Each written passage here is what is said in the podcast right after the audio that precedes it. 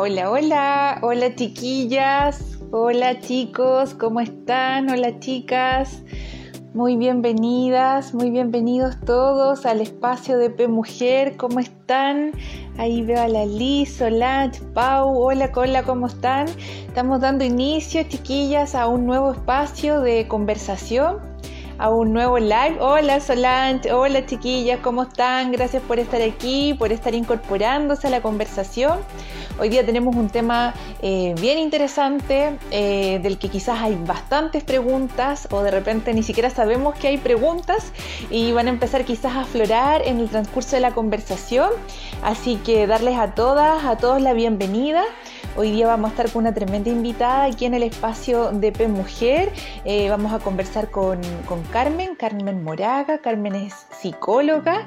Ella además eh, se especializa en todo lo que es la educación y el trabajo a través de, talleres y, también de todo lo que es esta participación activa a través de la educación sexual eh, para niños, para niñas, para niñas y también para quienes los acompañan. Así que es muy bonito lo que, lo que va a surgir ahí. Así que desde ya pueden ir dejando quizás sus preguntas, sus comentarios, si es que no los quieren hacer directamente aquí en, la lista de comentarios, pueden ir dejándolo ahí en la cajita y van a quedar para que cuando nos conectemos con, Carmen ya podamos ahí hacerle las preguntas que puedan estar rondando. Así que muy bienvenidas a todas las que se están uniendo, ahí veo que se están conectando y veo que ya viene Carmen por ahí para darle la bienvenida vamos a hacer la invitación para que ya podamos empezar a conversar. Ahí le vamos a invitar. Así que como les decía, chiquillas, si ya quieren empezar ahí a, hacer sus preguntas, ahí le estoy enviando para que... Buenísima charla, gracias Liz. Sí, la verdad es que es una, es una charla, es una conversación muy necesaria. Ahí estamos. Hola. Hola Carmen, ¿cómo estás? Bienvenida. Muchas gracias, bien, ¿y tú? Bien, también aquí estamos eh, en, trasnoche de repente, así que sí. así que agradecer a todas las que son mamás o los que son papás que se están conectando porque esta es una hora así bien particular. De, de súper trasnoche. agradecimientos especiales a Javier, mi, mi pareja que está acostando a los tres niños de la casa. Te entiendo perfecto, hago lo mismo hizo posible, Hizo posible que yo estuviera aquí hoy día. sí, es verdad, ahí, hay, que, hay que apañarse, a mí me pasa lo mismo, mi Flo tiene dos, dos años y medio y también ahí está con el papá, la, está ya acostando, así que, qué bueno, pues así, así circulamos, ahí las chiquillas ya están ahí comentando, sí, tengo cuatro en esa etapa, dicen, ven, nos vemos varias ahí en el, en el mismo, en la misma etapa, así que con mayor razón darle, darle las gracias a todas, yo siento que es un tema bien interesante, Carmen, desde que se empezó como a, a publicitar que iba a estar aquí conversando con nosotros en, en DP Mujer, eh, hubo harta como, siento como agradecimiento del espacio. Así que darte las gracias, darte las gracias por estar. Algo alcancé a, presentarte, pero obviamente te voy a dar también la palabra a ti. Eh, estamos acá con Carmen Moraga, que yo contaba que tú eres psicóloga, además trabajas principalmente en, todo lo que es la, educación desde la sexualidad eh, adolescente, preadolescente, niñez, eh, con talleres, con encuentros, y también tienes, eh, bueno, de, los que yo he estado, he estado mirando y que a mí a lo personal me, involucran bastante también en lo profesional, unos libros relacionados con, esta bienvenida, esta llegada de, la primera luna o, la menarquia, ahí para que también nos vayas contando un poquitito de qué se trata y, cómo se ha ido gestando este, este camino, este camino que has, encontrado dentro de, de tu profesión, así que bienvenida pues Carmen y darte el espacio para que tú nos cuentes. Muchas gracias, muchas gracias por la bienvenida, por la invitación. Eh, bueno, sí, tal como me estaba presentando, yo soy Carmen, soy psicóloga y sí, también soy la autora de Bienvenida a tu Luna y también participé en la, en la creación de Guara, Mi Camino Ser Hombre, que se lo hicimos ahí en, conjunto, ¿no es cierto?, con, con Cristóbal, eh, con Cristóbal Bustamante. Eh, desde la editorial Tera Ideas. Así que ahí después para que nos vayan a conocer a Tera Ideas. Eh, y a ver, ¿cómo, cómo contar esta historia que ya siento que la he contado tantas veces. Eh, yo partí hace como 12 años atrás eh, haciendo talleres de sexualidad porque era un tema que me apasionaba, en verdad, y eh, hacía talleres en consultorios y hacíamos talleres de muchas cosas, pero el de sexualidad infantil era el infalible, el que se llenaba. Y bueno, me empecé a dar cuenta que eso tenía, que claramente en un momento, hace 12 años atrás, cuando nadie hablaba del tema, yo dije, bueno, aquí ya una cosa es el gusto y aquí hay otra cosa que es la responsabilidad social. O sea, era el único taller que se llenaba, que venía gente de otros lados, que venían los abuelos, las abuelas.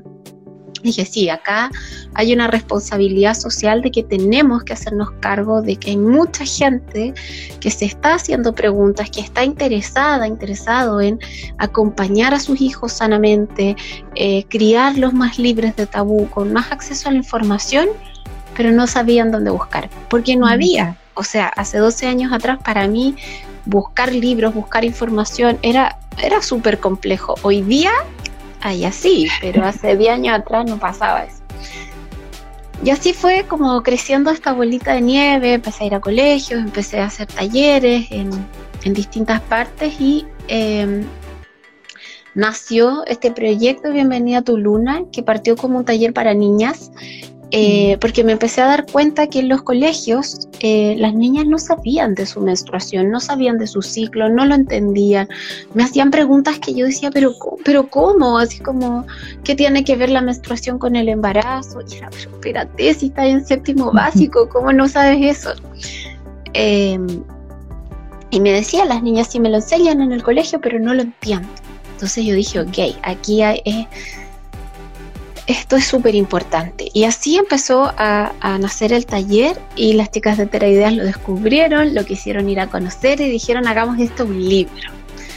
Y así nació ella, bueno, yo tuve la visión de, transmitir esta información a las niñas, a las madres, y ellas tuvieron la, la visión de masificarlo y decir esto es un libro. O sea, acá hay que dar el siguiente nivel Así que estoy súper agradecida, ¿no es cierto? Y, así es como esta historia ha ido creciendo como una abuelita de nieve que partió. Yo siempre me río, algún día voy a encontrar esa foto y la voy a subir del primer Bienvenido a tu Luna que llegaron tres niños. y en ese momento que uno dice, ¿qué estoy haciendo aquí? Yo dije, bueno, sigo, no sigo, ¿qué es esto? Ya, sigo, o sea, aquí ya estoy. Y... Es es el llamado, claro, y, bueno, hacía los talleres con tres niñas y ahora, no sé, el último que alcancé a hacer presencial llegaron, no sé, 50. Increíble cómo ha ido, cómo ha ido cambiando. qué, bonito lo que tú dices, Carmen, porque al final, si bien claro, hoy en día hay quizás más información, hay más hacia dónde acceder con todo esto de internet y todo, pero también es súper importante quién está entregando la información. Entonces, acá obviamente qué distinto es meterse a Google y quizás sacar qué cosa que buscar esta mirada profesional, esta entrega desde lo que es la experiencia. Y ahí también aparece esto que hacía una de las preguntas, que probablemente para ti también, eh, porque aquí se divide como en dos un poco, esta búsqueda desde, la, desde el niño, la niña o la adolescente, etcétera, eh, hablando como desde esa etapa, porque tú también hablas desde, desde la niñez un poquito.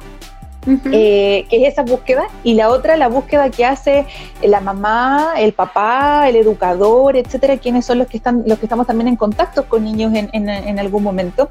Y una de las preguntas que siempre aparece, eh, dice, igual cuesta hablar con los chicos, ya que se cierran y no nos pescan. Bueno, una de las preguntas que llegó bastante es, ¿cuál es la edad? ¿Cuál, es la edad en que uno pudiese ya empezar a hablar de sexualidad o hablar de, sexo con, los niños, con las niñas, con los niños en el fondo, desde, desde el adulto? A mí esa pregunta me encanta y, y, les quiero contar que todas, todos, todos los que están viendo este live, todos ya están hablando de sexualidad con sus niños y niñas. Lo hacemos siempre, lo hacemos todos los días porque la sexualidad es transversal a la vida. Cuando una mujer está gestando y sabe que está gestando, empieza a pensar en un nombre, empieza a pensar si va a ser niñita o niñito y empieza a armar como un castillo imaginario donde esta niña, si es que es niña, va a calzar, ¿no es cierto? Y eso es educación sexual, porque lo que en una familia vamos a, enseñarle a una niña, en otra familia va a decir, no, eso no, que antiguo, en otra familia va a decir, no, pero qué abierto, ¿no? Como se te ocurre. Y cada familia va a ir determinando eh, qué le vamos a entregar, qué le vamos a regalar, qué nombres les vamos a poner. Y ya la estamos insertando en un mundo que es sexualizado, porque la sexualidad, y aquí es súper importante, no es solamente... Eh, hablar desde de sexo. A mí siempre me preguntan cuándo le hablo, pero es que en el fondo me están preguntando cuándo le hablo de sexo y cuándo le explico las mm. relaciones sexuales. Exacto. Ya, hay una edad ahí, pero primero hagamos conciencia de que siempre, siempre estamos hablando de sexualidad. Cuando en el súper vas con tu hijo pequeño, 3, 4 años, y te pide mi amor, elija un juguete, uno a veces anda, anda regalona, ¿no es cierto? Dice, elija un juguete, y el niño te dice, quiero esa, y te sale con una Barbie, y tu reacción es como, no, pues eso no, usted se equivocó, elija aquí, ya estás haciendo educación sexual, le estás diciendo, este tipo de cosas no son para ti, no te corresponden. Y hay un niño que le puede llamar la atención una Barbie porque es un juguete entretenido y es divertido, ejercitas la motricidad poniendo y sacando la ropita, y hay otro niño que se puede sentir de verdad muy interesado porque tiene intereses más femeninos. Y ya con esa pequeña experiencia de no, esto no es para ti, tú no puedes, es como, ah, hay algo en mí que no está bien. Hay algo en mí que, mm, mejor que mejor que lo guardo porque cada vez que yo pido, que yo digo, que yo manifiesto, viene una reacción extraña, viene una mirada, viene una reprobación en esos pequeños actos sutiles estamos haciendo educación sexual que te va a quedar aquí grabada, grabada, ¿no es cierto? Ahora, cuando hablamos de sexo, de las relaciones sexuales, que es la, verdadera pregunta detrás de eso, ¿no es cierto? Eh, yo, de verdad que yo siento que yo no soy quien para contestar esa pregunta, pero sí les puedo dar un dato para que les sirva de eje. En Chile, en nuestra realidad, más o menos a los 10 años, niños y niñas comienzan con su primera búsqueda de porno en Internet.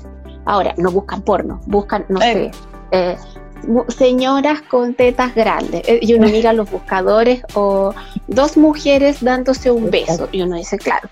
O ponen sexo con, con C y con S. Entonces uno dice, ya, este ya, algo le picó el bichito a los 10 años, eh, como por el acceso a las redes, por el acceso, como por los como por los estados madurativos, es como la edad de inicio, y acá súper importante, no es que sea bueno que busquen a los 10 años, es que es lo normal porque es cuando el más alto porcentaje de niños lo hace. Pero no es que sea bueno, ah, ya tiene 10 años, ya buscó, ya la hicimos. No, ojalá que esas aproximaciones sean acompañados, ¿no es cierto? Pero esa es como la edad estadística cuando hacen sus primeras búsquedas de ya de contenidos más eróticos, ¿no es cierto? Por lo tanto, podríamos pensar que ocho y medio, nueve, ya podríamos estar nosotros proponiendo el tema.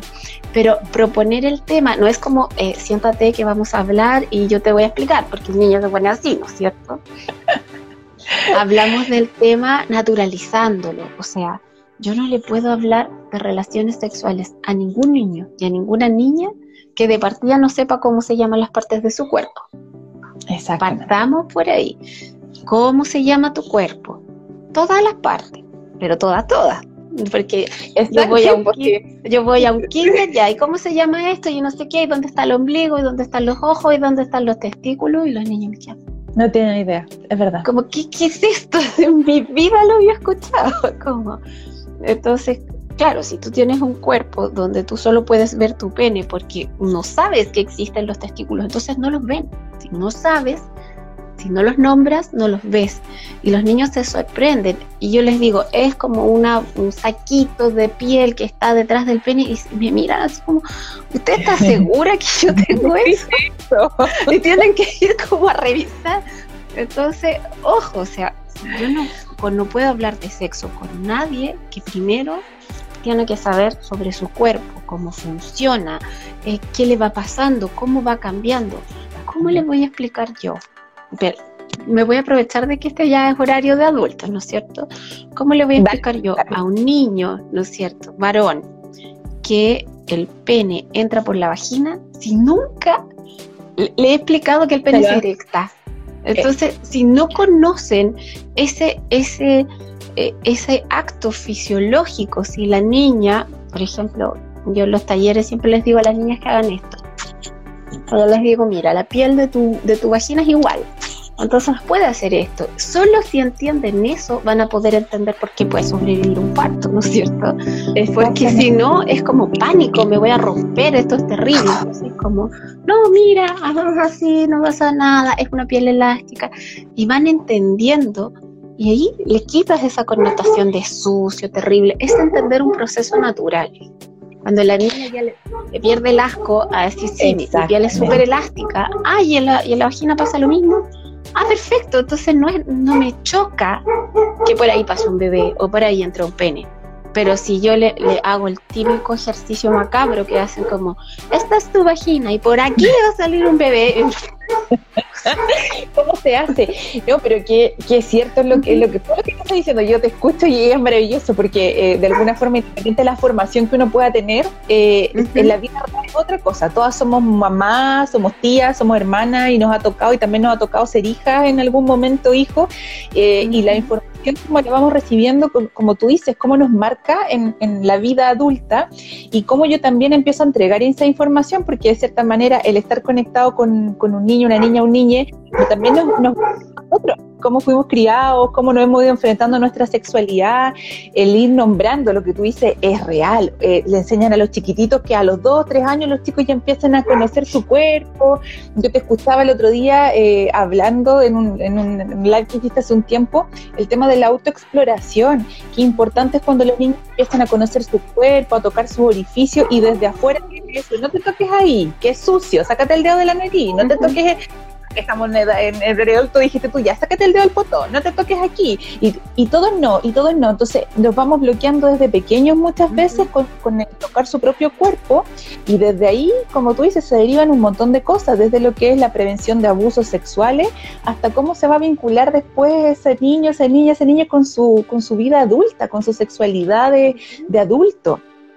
Tanto, tanto que vemos hoy, mujeres que, que Claro, que, crecen sintiéndose no, no adecuadas, no queribles, no aceptadas. Es como, no, mi papá no me quiere porque no me deja jugar con muñecas, mi papá no me quiere o mi mamá no me quiere porque yo le pido y le pido la camiseta de fútbol y me dice que es de niño.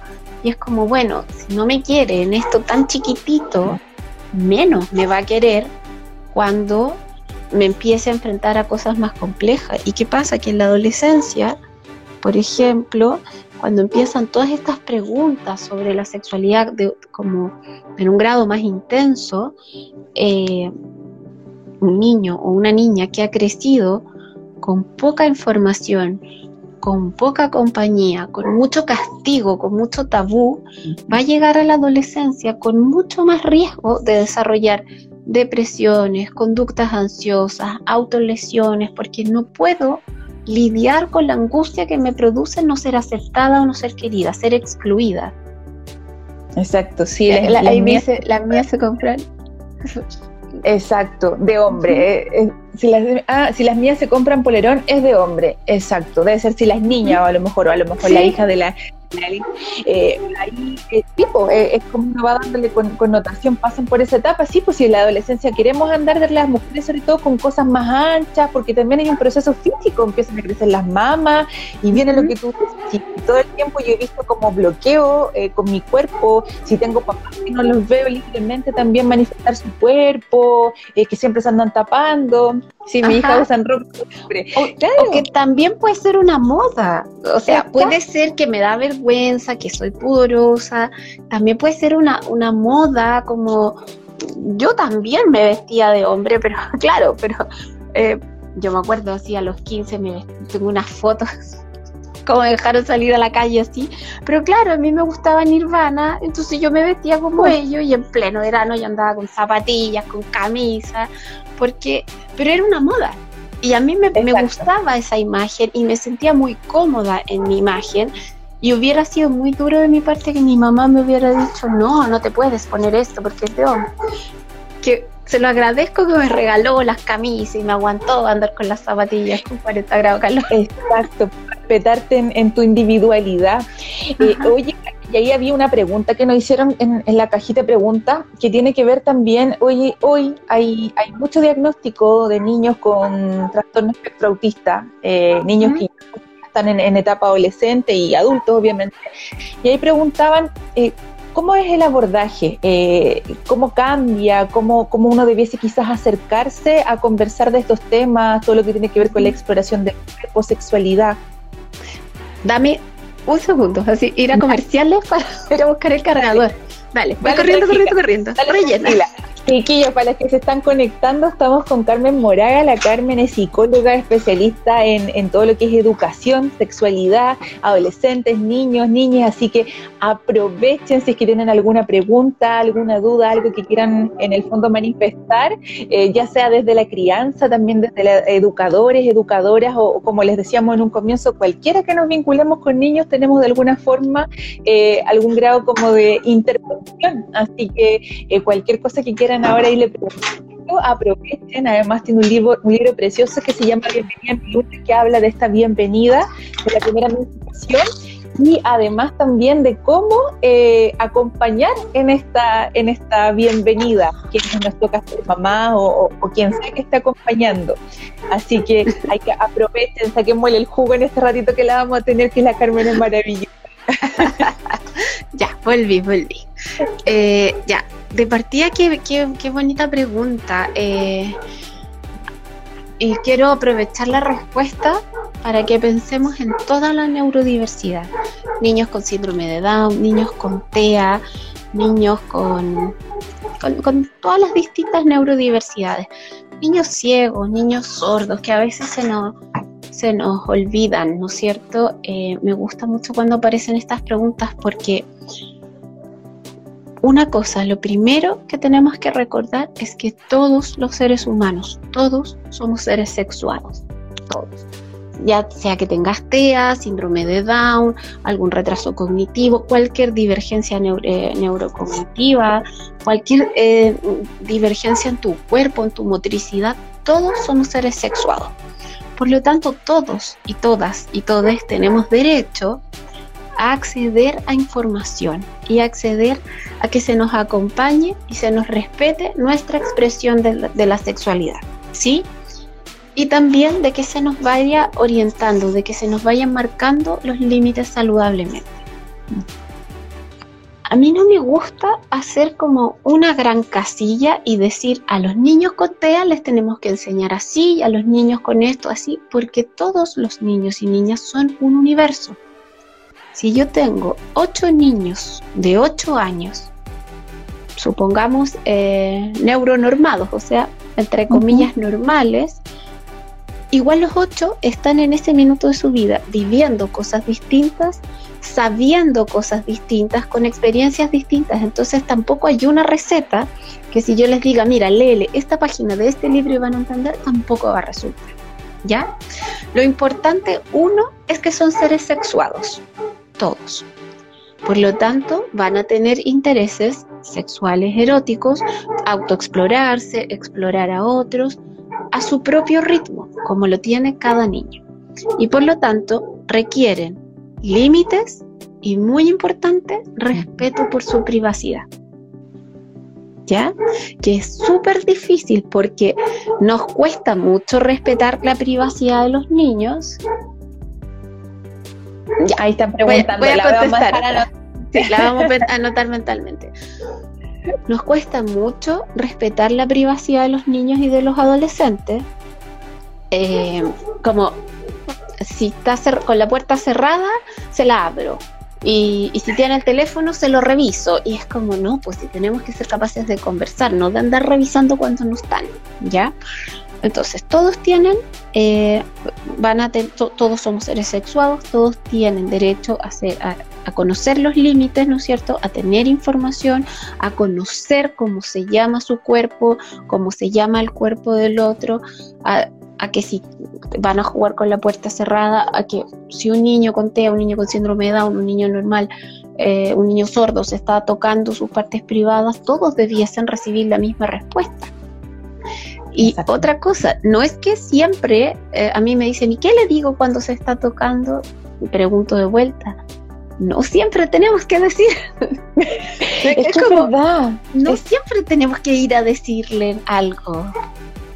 Exactamente. Si está en su pieza, está tranquilo, no está, en su lugar privado, no tengo, está en su espacio tranquilo, no, no está haciendo nada malo, se está explorando, se está conociendo. A lo mejor con niños con alguna neurodiversidad hay que ser más explícito, porque la diferencia es que les va a costar un poco más leer, eh, leer a la otra persona. Entonces, por ejemplo, un niño que tiene eh, un despertar erotizado, puede ser a los 5 años, a los 8 años, que este, estos momentos como, como que se quieren como, como frotar con el cuerpo del otro, a un niño, eh, no me gusta decir normal, pero un niño normado, uno le dice no, no me gusta, o lo distrae con un juguete y ya puede ser, a lo mejor un niño con alguna neurodiversidad va a insistir, y con él hay que ser un poco más explícito. Este es mi cuerpo, a mí no me gusta que tú te frotes conmigo, lo puedes hacer con tu propio cuerpo. O incluso más explícito, mira, cuando otra persona te hace este gesto, significa que tú te debes detener. Entonces tú te detienes porque a, cualquier persona que te haga este gesto, significa que tú paras lo que estás haciendo, que puede ser un juego, un abrazo o un, un roce más erotizado, tú te detienes y bajas tus brazos y hacemos otra cosa. Porque este gesto significa no me gusta, no quiero más. Y puede ser que el juego estaba muy divertido, pero cuando hacemos esto ya no más. ¿sí? Entonces tú le vas enseñando el límite eh, de una manera más explícita. A los otros niños tú le puedes enseñar implícitamente, no me gusta, listo, y entendió y no lo hizo más. Te dije que no me gusta. Ah, ya, perdón, se me olvidó. Listo. Con un niño eh, neurodivergente, tú le explicas eh, como con peras y manzanas este es mi cuerpo, este es tu cuerpo, este gesto significa ta, ta, ta, y listo. Pero también hay que explicarle eh, sobre, no sé, sobre eh, las, si es niñito, las poluciones nocturnas, te va a pasar, tranquilo, algunos se asustan, crees que el pipí es parte normal de tu desarrollo, si es niñita, te va a llegar tu menarquia, va a salir sangre, tranquila, no se está rompiendo nada, esto es normal, bla, bla, bla. ¿Ya? Eh, a lo mejor podríamos ser un poco más explícitos y mostrar un par de imágenes. Muchos niños con TEA se manejan súper bien con agendas visuales y les vamos a mostrar tarjetitas, mira, va a pasar esto, si a ti te pasa, yo siempre digo, cuando uno ve que el niño entró a esa edad, siempre digo, regálale un pijama extra, porque tiene dos ganancias. En serio, siempre lo sugiero. Simbólicamente, porque cuando la niña llega a su menarca le regalas toallitas, le regalas su copito, su calzón, etcétera simbólicamente le estás diciendo, estoy contigo, esto es normal, es como, te quiero acompañar. Pero el niño queda ahí como, y yo, es que, y a mí que, claro, y yo por eso digo, como no tenemos ritos ni tradiciones asociadas al desarrollo de los hombres, cuando uno percibe que ya inició sus sueños húmedos o que está a punto, no, regálale dos pijamas extra porque hay un acto simbólico. Mira, ahora te va a empezar a pasar esto, es normal, no hay nada de qué avergonzarte y con esto vas a estar más cómodo. Si te pasa medianoche te cambias o, como le das autonomía y simbólicamente le das un espaldarazo. Está todo bien, no hay nada que ocultar lo encuentro, me encanta escucharte, Carmen, porque es como llevar, es de verdad, es como llevar un poco a la práctica y es irse dando cuenta mientras uno te escucha que me pasa eh, tanta realidad.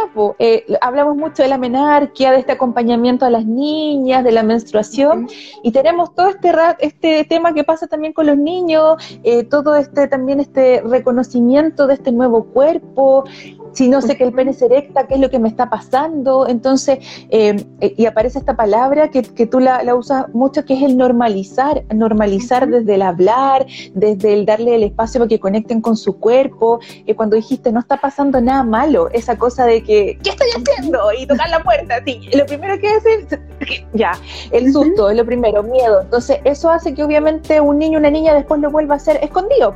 Porque si ya es algo que, que, a lo mejor estoy haciendo y no está bien, lo voy a seguir haciendo porque es parte de mi naturaleza, de, como tú dices, de mi, de mi conocimiento, de mi, de mi desarrollo, de mi sexualidad.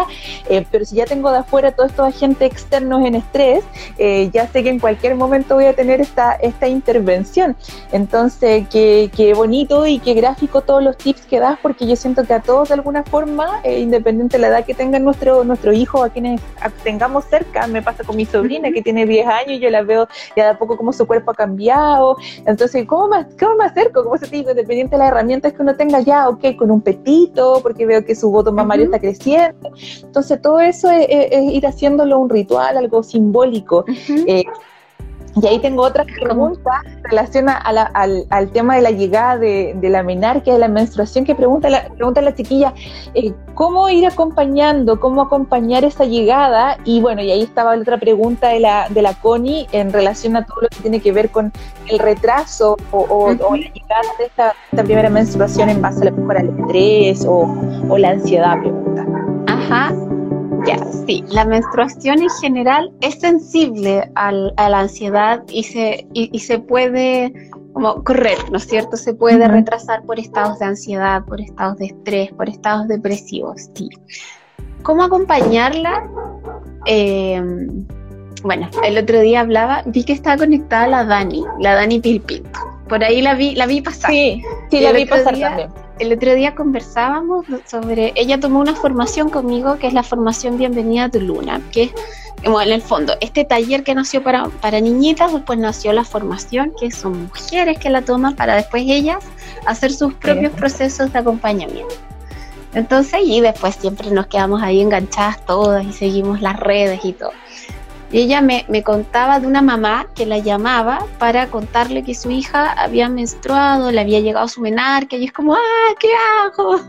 Entonces conversábamos de lo lindo que empieza a ocurrir que muchas de las mujeres que estamos en, en esto, en esta sintonía, nos está empezando a ocurrir eh, que nos llaman mamá. Así, a mí tengo todo WhatsApp como, a mi hija le llegó, ¿qué hago? ¿Qué le digo? No sé qué. Y, y conversamos como que somos madrinas de menarquia. E, ese, inventamos ese nombre, las madrinas de menarquia, que las mamás nos llaman así, porque al final cualquier acto ritual que tú hagas, que tú consideres que en ese minuto estás entregando amor, confianza, felicidad, porque esto es un proceso natural, está perfecto.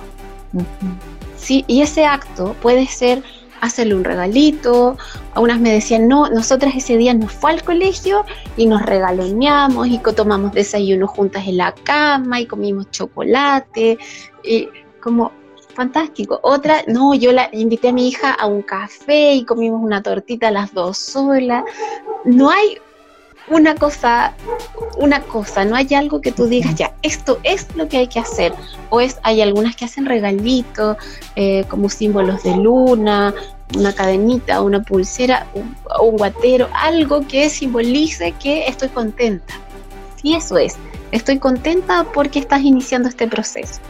Entonces conversábamos con la Dani eh, que cuando nos, cuando nos, nos, convertimos en madrina de menarquia, y a lo mejor con eso comparte, eh, contesto esta pregunta, eh, más que decir lo que hay que hacer, porque la mamá sabe lo que quiere hacer, lo que le gusta a su hija, es hacerle una naya a esa mamá que está emocionada, que está ahí con esa niña que está floreciendo.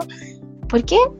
Seamos honestas, cuando un hijo crece y está en un hito de crecimiento, las mamás estamos muy felices y por dentro una parte de nuestro corazón se rompe en mil pedazos y dice, este bebé está creciendo.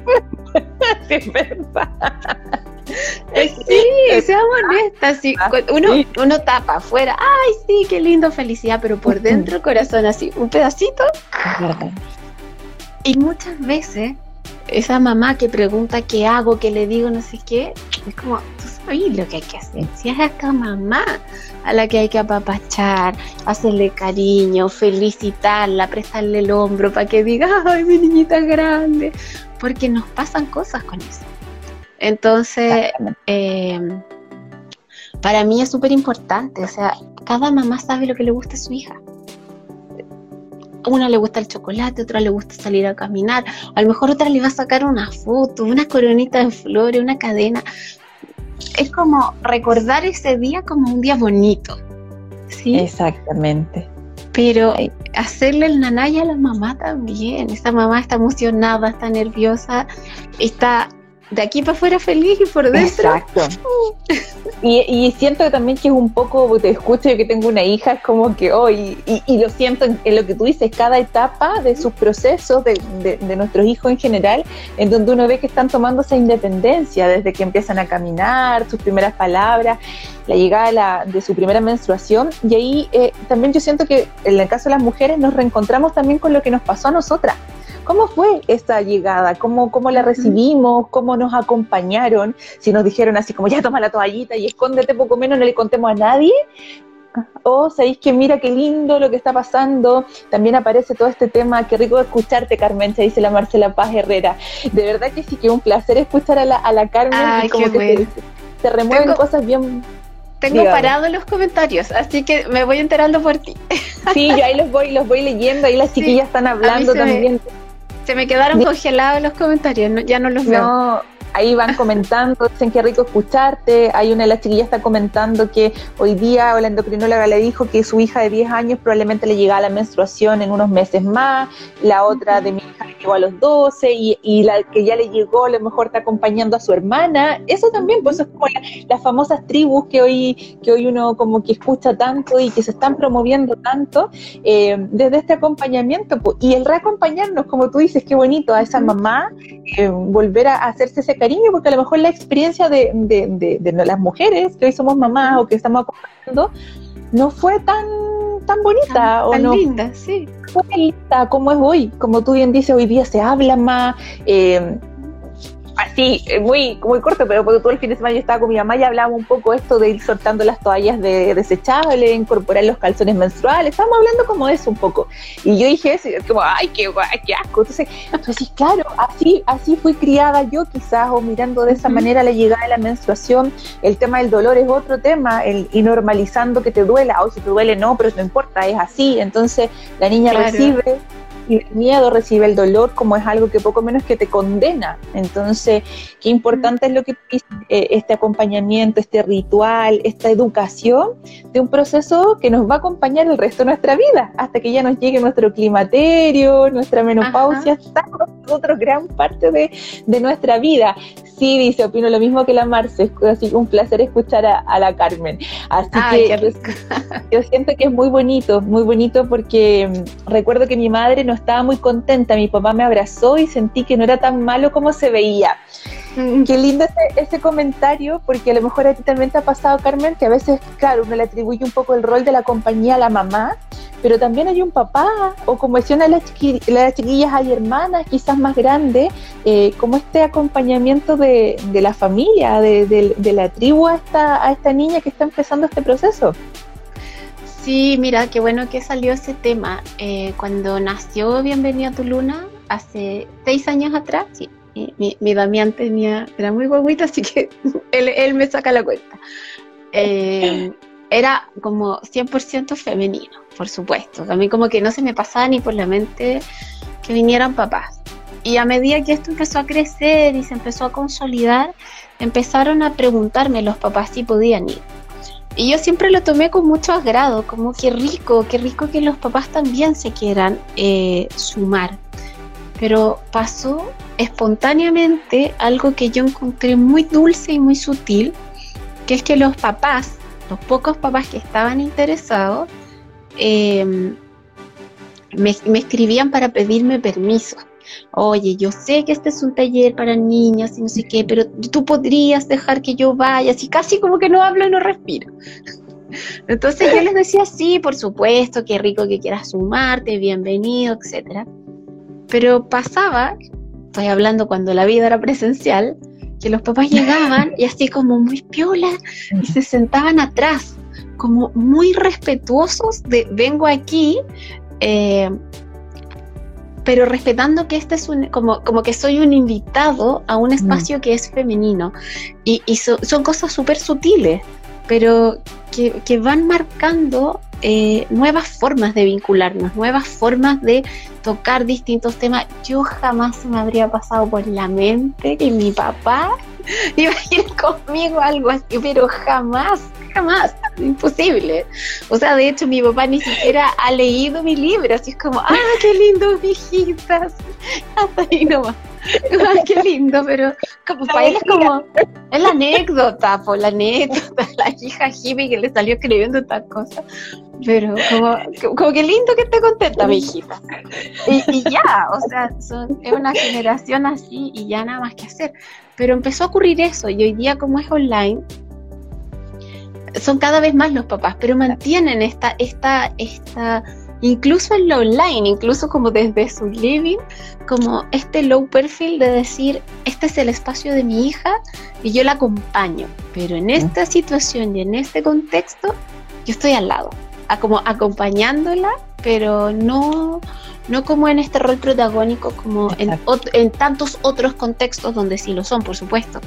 Entonces también es súper bonito cuando los papás empiezan a contar, yo quiero eh, acompañar a mi hija, quiero enseñarle, quiero que ella sepa que no tiene límites, quiero, quiero que pueda venir a mí a preguntarme, no que ande preguntando por afuera y me voy a preparar para darle la buena respuesta.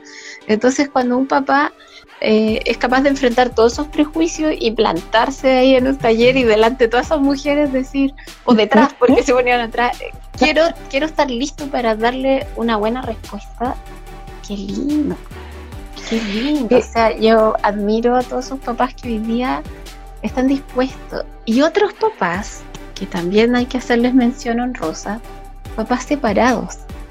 Entonces, se separaron la niña viene los fines de semana y de pronto se empiezan a encontrar con que esta niña es cada vez menos niña y más mujer y entran en este estado de qué hago, cómo la hablo, qué le digo, la hiero, no la hiero, la ofendo, no la ofendo y me buscan así como ayúdame porque quiero estar, pero quiero estar bien y no tengo, a lo mejor porque no hay tanta buena onda con la mamá o por distintas razones, no tengo una mujer que me guíe. Entonces como que ahí viene la madrina, ¿no es cierto? esta, auto, autodenominada madrina de menarquia, como, ya, mira, sí, es bueno que hablen de esto, ofrécele tal cosa, y no sé qué, estos, papás que quedan como, ¿qué hago? Como que ya no tengo niñita, no sé qué más hacer, como... Exacto. Cómo vincularme sin traspasar sus límites, pero tampoco sin hacer como que no pasa nada, así que que surjan esas preguntas. No tienen el, el, día a día, pues, porque para, para uno, e inclusive creo yo, independiente que uno pase el día a día con sus hijos, más ahora que nos ha tocado estar mucho más con nuestro hijo, de repente a, mí me pasa que uno despierta y dice, es otra. Es como, ¿qué le pasó en la noche? Que es, otra creció, creció. Hoy día habla distinto, hoy día hay otras cosas que no le gustan. Entonces, para un papá, como tú bien dices, que una realidad que, que, que es tan masiva hoy en día, que no vive en el día, encontrarse también con estos cambios y cómo enfrentarlos. Y lo que tú también estás comentando, eh, a veces uno no le toma el peso, ah, pero qué importante es tener estos papás activos en estos procesos de, de, nuestra, como, de nuestra sexualidad o de nuestra vida reproductiva, para cómo también, en este caso estoy hablando como desde las mujeres principalmente, nos vamos a vincular en nuestras relaciones con el, con el otro, con el otro sexo. Eh, ¿Qué vamos a en esas relaciones? Eh, ¿Cómo nos vamos a conectar también desde nuestra, desde nuestra seguridad, desde nuestra autoestima y todo eso, en base a este rol que tuve acá, pues, en cómo se movió este, este eh, con estos temas? Entonces a veces uno no le toma el peso real que tiene. Es verdad, porque eh, en, en, el cómo nos vamos vinculando con nuestros con nuestras figuras de crianza, porque no siempre es papá y mamá el que cría, pero con nuestras figuras de crianza nos vamos vinculando y vamos desarrollando un parámetro de lo normal. Voy a, voy a contar una, una, anécdota, por supuesto, sin dar contexto para que después no me reten, en, un, en una situación de adultos, ¿no es cierto?, conversando. Uno de los hombres estaba en la conversación lunes, entonces él estaba indignado porque su señora estaba enojada con él porque él se había ido a carretear y no había llegado. Entonces no llegó el sábado, no llegó el domingo y, su enojo era que su mujer estaba enojada, así como, pero ¿cómo se enoja por eso? La discusión, éramos varios los, los metidos en la conversa, y no, que está bien, que le pone mucho, no, que tú eres, no sé, habían dos bandos, ¿no es cierto? Y yo de repente muy, muy, muy, fría, eh, como que me prendieron la opinión y él tiene una hija adolescente en ese minuto y yo le digo, eh, ¿qué harías tú si tu hija está casada y su marido le hace eso? Y, me dice, perdonando, esto es horario adulto, se le saco la cresta al huevo, obvio. Y le dije, pero lo va a hacer, po, porque está aprendiendo en tu casa y contigo que eso es lo normal, que las parejas hacen ese tipo de cosas, no avisan y que cuando te enojas y marcas un límite, te ridiculizan. Entonces ella lo ve este fin de semana, lo ve el próximo fin de semana y lo ve el otro y el otro y el otro. Y además es como, y la respuesta es que la señora es la acuática, ¿no es cierto? Entonces cuando ella tenga su propia pareja y él haga eso, es como, pucha, así es la vida. Exactamente. Y el así, es la vida, así es la vida, aceptamos infinitas cosas que nos vulneran, que nos transgreden, es como, venga a hacer horas extra y no te pago, así es la vida. Eh, he tenido cinco parejas y todos me han sido infieles, es que así es la vida. Eh, eh, es lo que me tocó. Un profesor me, me, acosó, pero es que todos los hombres acosan. ¿Y dónde aprendiste eso? ¿Por qué un hombre acosa, por ejemplo, un profesor acosa a una niña, y una niña se queda callada y acosa a otra niña y la otra arma el tremendo escándalo? El acoso es el mismo, el profesor es el mismo, el colegio es el mismo, la sala es el mismo.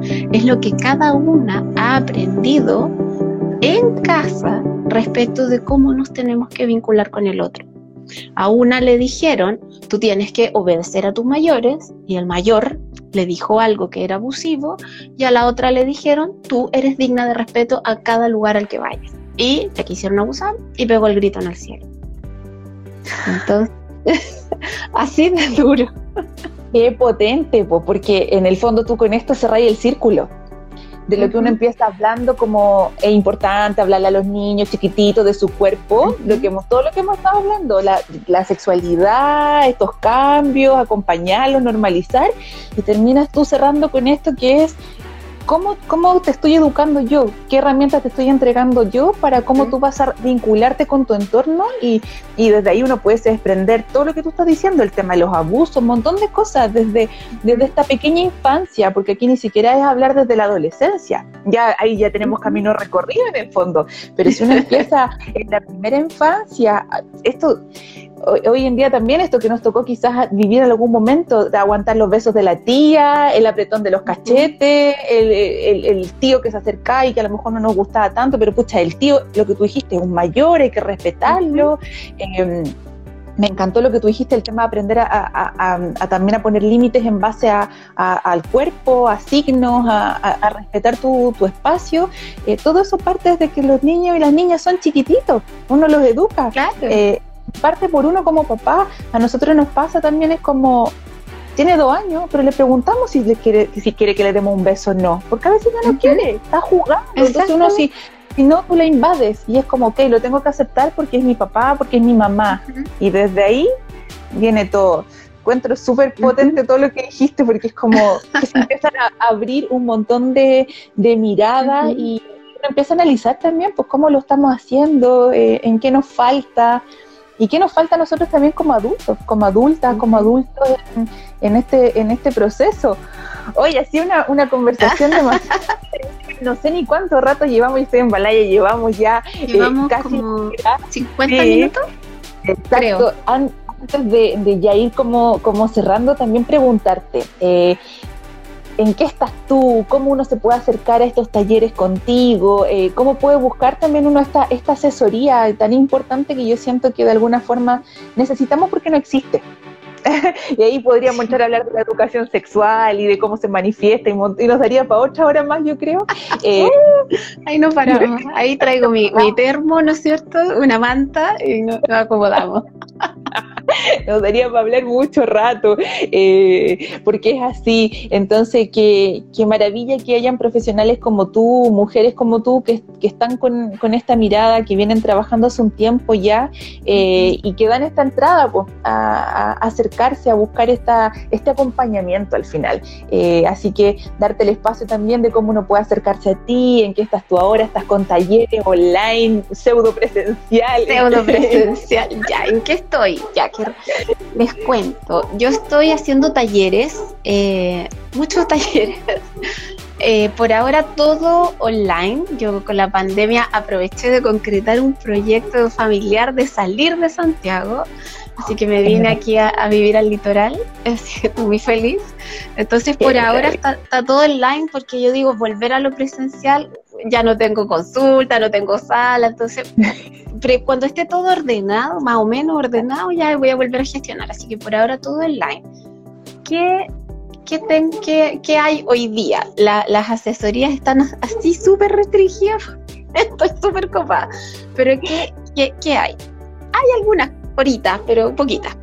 Eh, talleres. Está el taller acompañando el desarrollo sexual, que es de 0 a 7 años, y ese es un taller grabado, tú te inscribes, te llega, te llega la charla, tiene un foro donde si te queda una duda puedes hacer la pregunta y yo te escribo de vuelta.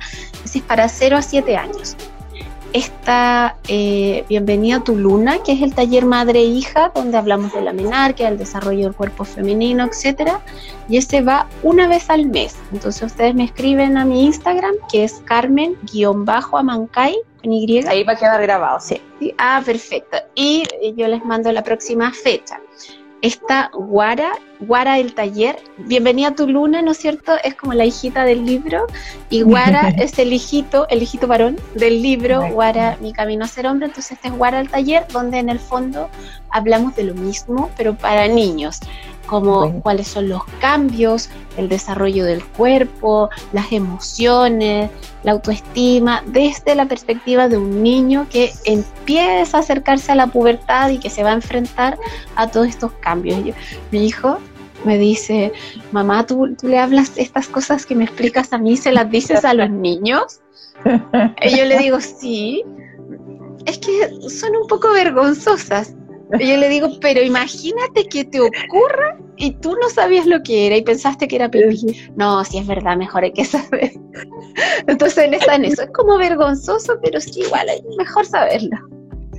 Maravilloso. Entonces, ¿Y qué más está? Está, bueno, en, está la formación de mujeres Bienvenida a tu Luna, donde armamos un grupo, ¿no es cierto? Y nos vamos todas preparando juntas en un proceso bien vivencial de eh, ir preparándonos, ir conectando con esta experiencia propia de la propia menarquia para ir preparándonos para acompañar a las niñas. Esa dura dos meses y también está la formación en sexualidad en la niñez, que también dura dos meses y que esa, esa es para familias y, y, y profesionales que trabajen con niñez. Entonces la han tomado matronas, médicos, la han tomado abogadas también, y familias, profesoras, psicólogas, porque vamos como mirando el desarrollo eh, de la niñez, vamos trabajando la prevención de abuso, ¿no es cierto? Y hay, esa formación tiene como un, un plus un poco más teórico. Le, leemos, Exacto. vemos videos, hacemos clases. Ese es un poco más teórico y los otros son más familiares. Lo encuentro maravilloso porque harto para ahí, elegir. harto para elegir y además se cierra como el círculo en todos lados, desde la familia, uh -huh. los niños y las niñas que son los participantes activos y por otro lado lo que tú dices, esto último del rol del profesional, sea quien sea, de la salud, ginecólogo, médico, quien sea, educador, parvularia, uh -huh. porque no tapo. Yo soy matrona y en la malla, en la malla de mi pregrado, nunca nos hablaron de así, menarquia es esto, llega en tal edad probablemente, y esa fue la formación. Entonces, ¿y, y qué más? Y no, y no aprendiste más. Entonces, todo esto uh -huh. uno lo busca después, cuando empieza a interactuar, cuando te toca estar en atención primaria, cuando tú ves que uh -huh. hay todas estas, estas carencias estructurales desde cómo se debiese entregar esta información, eh, uno empieza a buscar esta herramienta. Entonces, encuentra maravilloso que uno pueda seguir capacitándose para también poder entregar de mejor mejor forma lo que, lo que uno da. Ahí dice, hay un comentario muy lindo, dice Pato Morales, dice maravilloso espacio, amigas, dice muchas gracias, sigo a Carmen hace tiempo, y hemos participado en taller el ella. Pato, sí lo conozco, mucho cariño. Buenísimo, ahí el Pato dice, eh, ay, ¿qué más tengo por ahí? Antes me empecé a seguir a Pepe Mujer hace poco para aprender eh, sobre sexualidad. Ahí se me, se me están yendo los, los comentarios. yo, estoy, yo estoy en así en, aguas. Ay, muchas gracias también, pues Pato. Bueno, y, gracias también a todas, de verdad, Carmen. Yo te agradezco un montón, un montón, un montón por tu tiempo. Sé que siendo mamá con niños, con tres y todo, no, no es fácil, sobre todo el espacio. Eh, y gracias también a, agradecer a todas las personas, los chicos, los papás, mamá, todos los que se conectaron ahora, eh, porque y hay un número bien bonito de gente que está conectado y eso quiere decir que, que necesita necesitamos, necesitamos hablar de esto, necesitamos generar este espacio que es un poco lo que abre DP Mujer, DP Mujer, pero en el fondo depende de los que quieran estar involucrados en esto, en conocer lo de que es las etapas reproductivas, en estos acompañamientos. En la medida siento yo que se generan más estos espacios, tenemos adultos más sanos, somos adultos todos más sanos. Somos una sociedad más sana tenemos una sociedad más sana, nos vinculamos mejor y decir, esto si existiera siempre, nos evitaríamos un montón de cosas que, después nos toca ver el, desenlace. Eh, así que la... Nuestros números cambiarían.